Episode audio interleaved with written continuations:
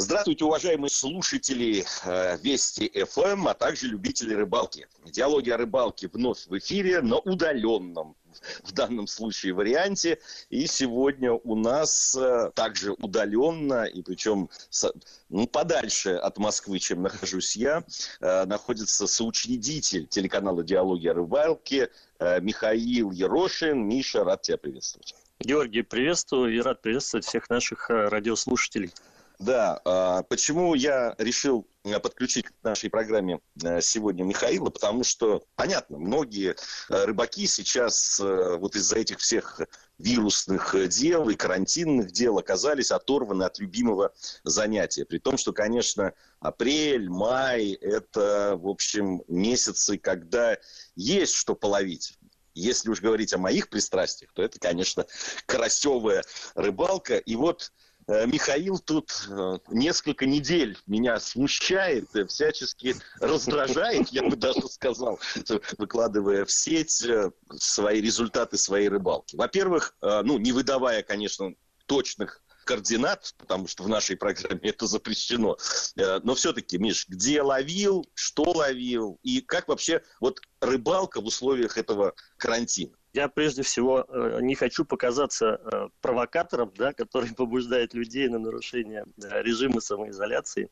А, поэтому рыбалка в условиях карантина – это прежде всего соблюдение всех необходимых требований да, касательно изоляции. Поэтому на рыбалку я езжу один в автомобиле. Это происходит ну, как бы там не часто, я бы сказал. То есть вот те четыре раза, которые я э, там, озвучивал в социальных сетях, это, собственно, вот все четыре моих выезда и были.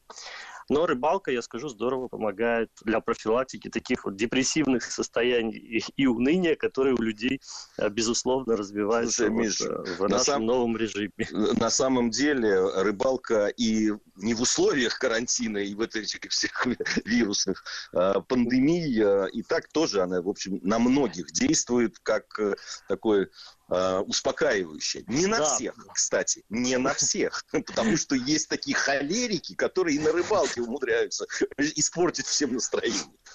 Ну, на меня точно действует позитивно, поэтому э, я выбираюсь на машине. Э, более того, вот, э, раньше мы ездили большими компаниями, сейчас это максимум два человека, каждый приезжает из разных мест, мы проживаем в разных населенных пунктах. Э, в пределах даже разных областей, э, и максимум вот два человека, каждый на своем автомобиле, мы э, там договариваемся о том водоеме, куда мы едем. И, безусловно, поскольку карась является сейчас основным объектом да, ловли, мы все с нетерпением ждали, пока вода прогреется, пока карась начнет просыпаться и быть активным. И вот первые два выезда, они были безрезультативными совсем. То есть э, мы не то что не видели карася, мы даже не видели ни одной поклевки. Но э, охота пуще неволи, поэтому мы...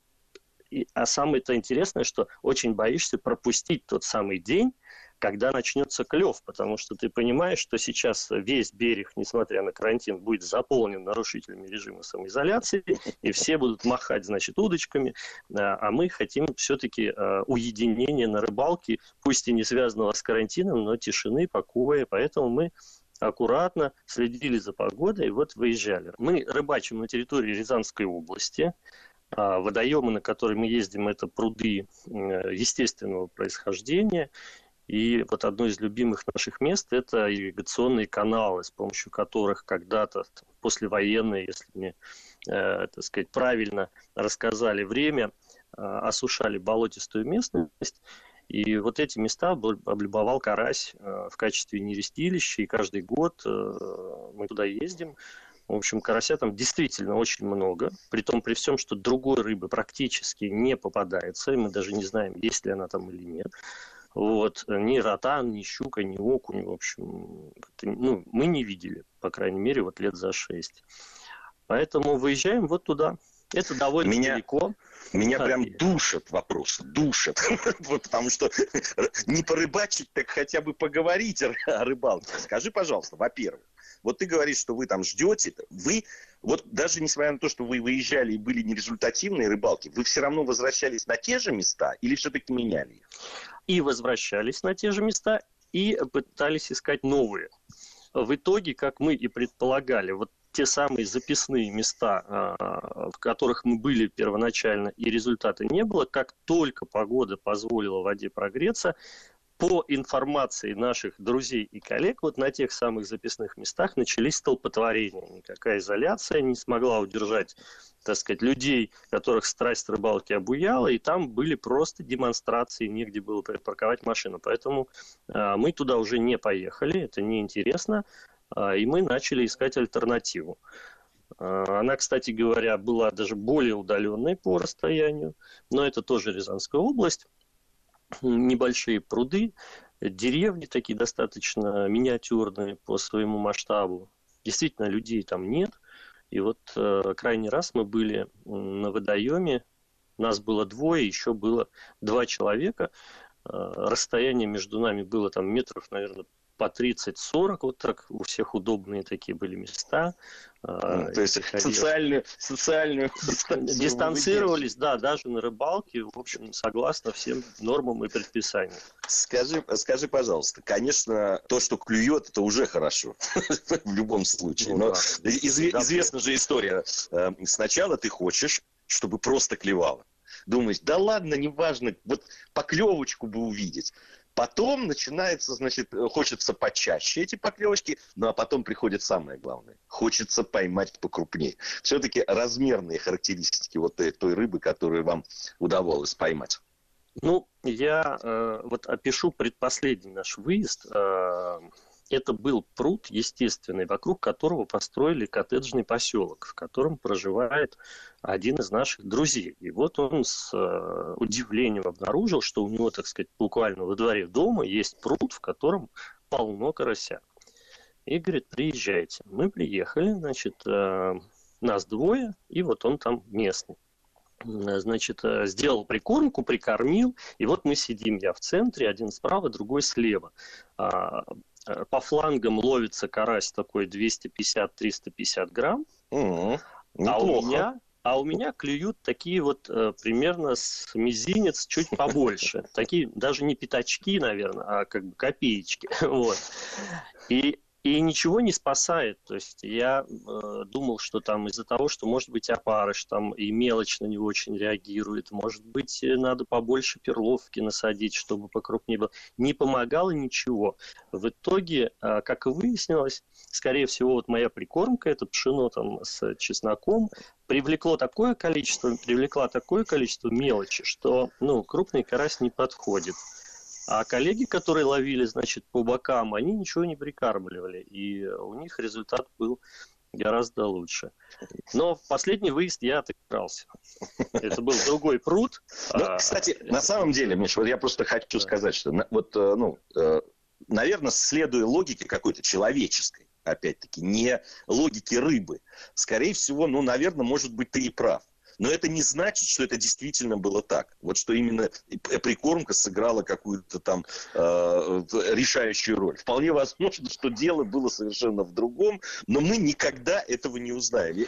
Да, это... да. Ну, хотя, хотя, надо сказать, что с э, появлением в обиходе многих рыболовов, да, э, там видеотехники типа э, Active камер, GoPro и так далее с подводными боксами сейчас, ну, только не ленивый, не заглянул уже уже да, в толщу воды, чтобы при, приоткрыть завесу вот этой жизни, это тайной жизни рыб и не понять, что же происходит. Поэтому я после этой рыбалки э, потратил, ну не знаю, часа полтора-два точно.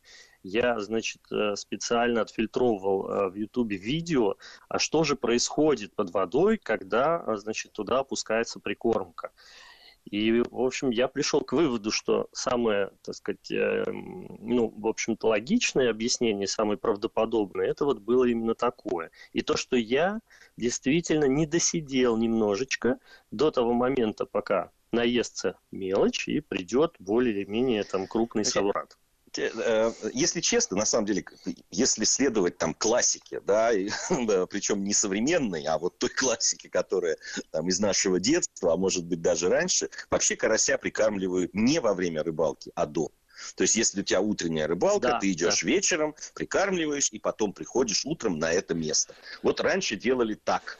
Ну, к сожалению, да, в нашем формате не получится даже приехать за 160 километров один раз, потом отъехать, или придется ночевать. Да. приезжать с вечера, но поскольку это ранняя весна, и погода э, довольно прохладная, и, как мы видим, она весь май сейчас так ведет себя ну, очень да, сдержанно, это... да, солнышко, поэтому холодновато еще. Я бы, Михаил, заметил, что не, не, не ранняя весна, а просто погода, которая соответствует ранней весной, потому что у нас-то на дворе уже чуть ли не вторая половина мая на самом деле. Да, Здесь... и, и заметь, что а, а мы-то думали, что у нас все сдвинулось примерно на месяц, да, Э, с такой зимой раньше. А оказывается, нет. Вот сейчас природа, она все равно свое как бы забирает. И поэтому, если карась раньше там э, просыпался, то это первомайские праздники, да, и чуть после них мы ожидали, что уж на Первомай он будет. Нет, спал все праздники. Да, ну там, э, скорее всего, действительно, это погодные все эти вот метаморфозы и э, э, такая вот переменчивая э, погода. Вообще карась, надо сказать, рыба невероятно капризная. Мы об этом неоднократно в наших программах говорили, э, но, но при этом э, очень интересная в ловле. Вообще, э, даже вот те фотографии, которые ты публиковал там в соцсетях, вот это вот идиллия утренняя, когда да. э, э ровное зеркало водоема, когда встает солнышко, когда ты прямо знаешь, дымка ты, идет. Дымка, вот это, ты да, слышишь красиво. вот эти всякие, э, не, там всякие бульки, какие-то да, там да. отдельные. Это просто невероятно. На самом деле, э, конечно, когда ты приходишь на рыбалку, еще не знаешь, повезет тебе или нет, но сама уже вот эта атмосфера, сама возможность вот так оказаться на такой рыбалке, она, конечно, просто завораживает. Я обожаю. Понял, что приехал не зря. Да, да, да, это правда. Я обожаю эти вот утренние э, вещи. Я вообще люблю, больше люблю, кстати, э, утреннюю рыбалку, нежели вечернюю. Не знаю, вот для меня это вот классика абсолютная, когда пробуждающаяся природа, которая еще спит, на самом деле, она только-только начинает проявлять какие-то там. Э, и сам карась, конечно, вот он своей непредсказуемостью тоже меня всегда привлекал. Ты идешь на рыбалку и, в общем, не знаешь, что будет. Да? Будет клевать, не будет, э, какого размера будет. Даже зная водоем, Э, да, который ты уже изучил, на который ты там ходишь постоянно. Э, к сожалению, у меня рядом с моей дачей есть пруд, в котором я постоянно ловил карася, ну, такого среднего размера. И что очень удобно было, я и своего мальчишку младшего как раз угу.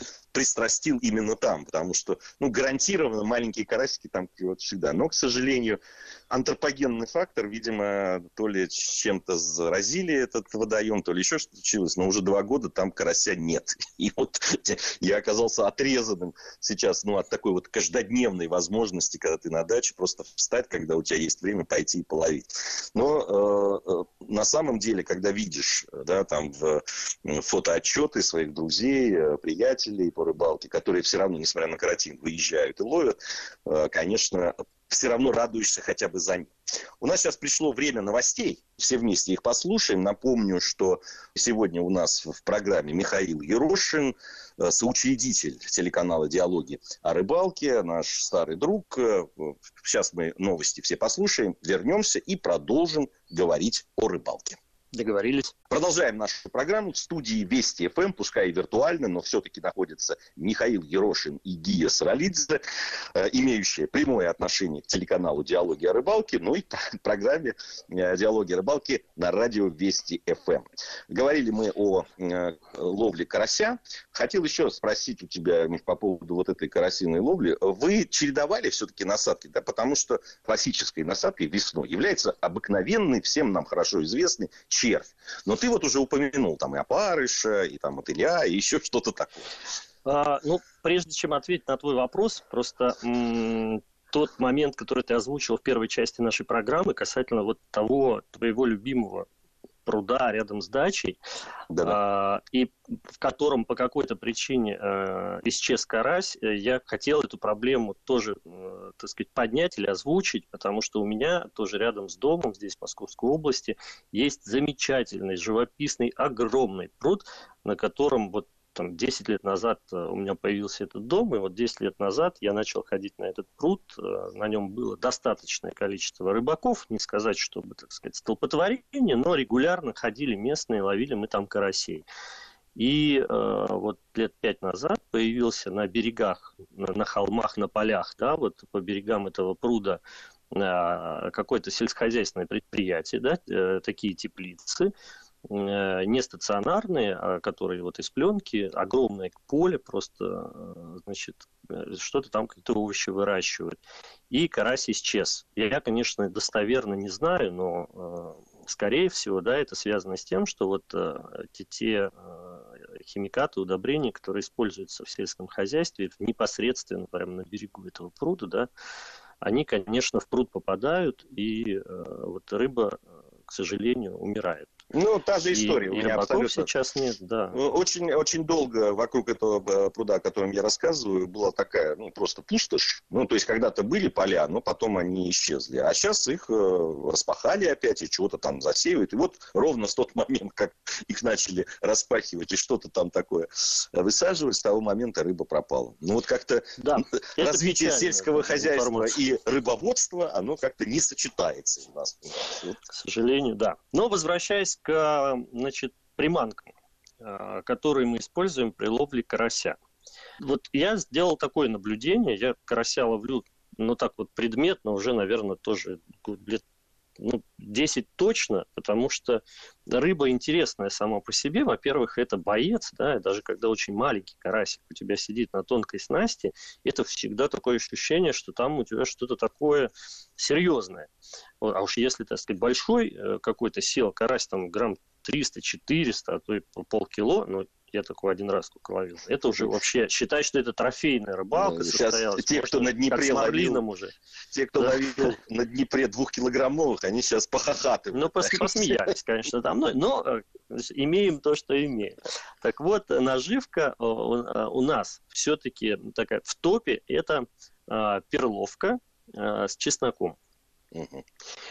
Даже там, где все ловят на червя навозного, и вот рядом стоят люди, и проходишь по берегу, и так интересуешься, спрашиваешь, червь, червь, червь. А, даже там перловка никогда а, не подводила. То есть клюет и на червя, и на перловку. Но а, бывает, бывали неоднократно случаи и водоемы, на которых отказывался карась брать червя. А, либо не успевал, а, потому что ротан очень охоч до этой наживки, да, и э, это всегда обидно, ты стараешься, насаживаешь, только ты закинул, бум, и сидит такой ротанчик, который по самый хвост заглотил твоего червяка, вот. Выжить ему уже не судьба, потому что операция это такая смертельная по извлечению крючка.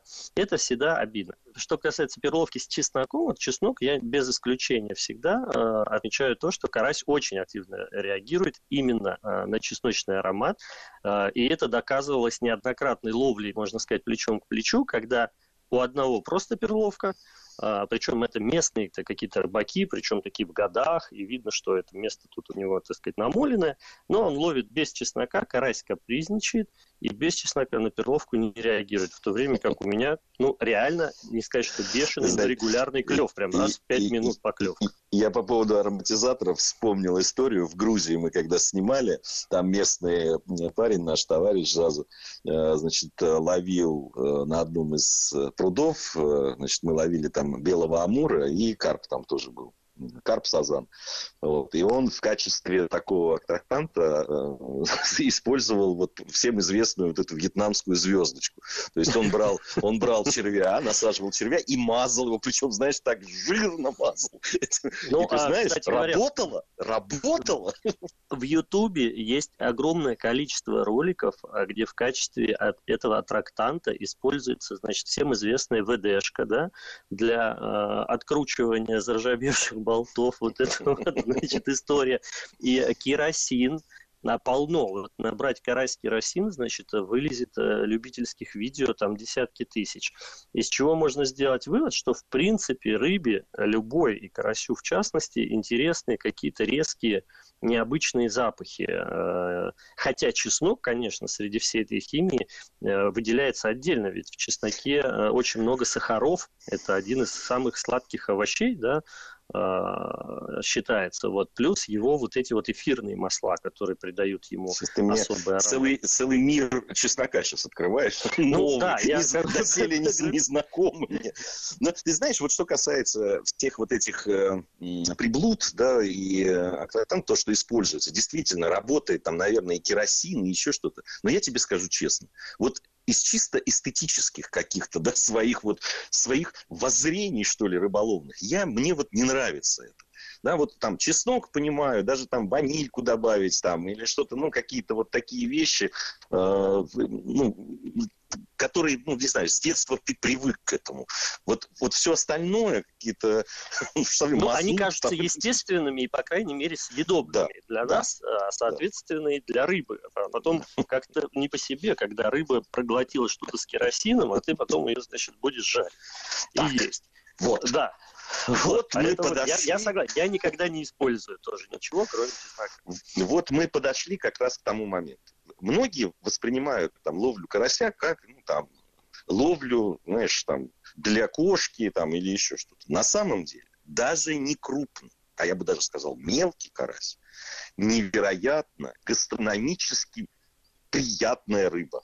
Скажу я. Я бы сказал вкусная, что же да, Прямо да. скажем вкусная. Вкусная, да, потому что мелкая пожаренная до хруста, э, она просто замечательно, как семечки идет, э, и можно и, и поглощать это. Ну, конечно, там с косточками надо поаккуратнее быть, э, либо так пожарить, да. чтобы их не было. Вот. А крупный, вот покрупнее карась, конечно, вот эта классическая история карась под сметаной, и тоже в наш, на нашем телеканале «Диалоги о рыбалке» да. неоднократно это мы демонстрировали. Да. демонстрировали. Ты готовил свой? Давай, ну-ка, колись. Э, готовил. Ну, во-первых, я люблю готовить и люблю ловить. А вот э, э, рыбу, если честно, да, в любом виде, вот к рыбе я равнодушен. Я не скажу, что я ее не люблю. Не, люб, не но... люблю я таких рыбаков, конечно. Да, да, да. Я, я честно хотел сказать, да, вот здесь у нас интересного разговора не получится, но все-таки я должен а, сказать, что, конечно, я неоднократно готовил карася и жарил его и в сметане жарил с луком, и жарил его просто обваленным в муке и по соленым. Вот самый элементарный рецепт вот до этой золотистой хрустящей корочки, особенно если карасики эти небольшие, такие вот прям вот э, чуть поменьше даже ладошки. Э, и это увлекательное блюдо как с точки зрения приготовления, так и с точки зрения поглощения его, потому что действительно, как семечки, да, есть такое распространенное выражение, да. щелкаешь, не замечая просто с тарелки. Вот. Э, но скажу честно, мы же э, как бы, самый правдивый телеканал и радиопередача, соответственно. Вот. В этом сезоне я ни одного карася я домой не привез. Я всех карасей я выпускал в пруд, потому что ну вот этой охоточки, с которой я ее готовлю и ем, у меня не было. А было желание поймать и отпустить. Да, да, что было желание действительно поймать и отпустить, правда. Даже э, когда вот тот случай, о котором мы говорили в первой части программы, где я наловил мелочи, мешок, прям реально мелочи. У меня была мысль здесь э, соседу по дому, у него пруд есть маленький свой, э, тоже с, с рыбками, отвести ему для, так сказать, раз, размножения и пополнения их теофауны. Но э, в последний момент я подумал, что дорога очень дальняя, у меня никаких специальных приспособлений, так сказать, э, для аэрации воды нет, э, в этом ведро я не довезу, и поэтому я их выпустил все. Правильно, да. правильно сделал. Михаил Ерошин был в программе «Диалоги о рыбалке». Э, надеюсь, что, ну, если вам не удалось, пока не удалось порыбачить, вы хотя бы послушали, как и я, про эту рыбалку. Миша, спасибо тебе большое, всем нашим спасибо. слушателям тоже спасибо, и до новых встреч. Увидимся.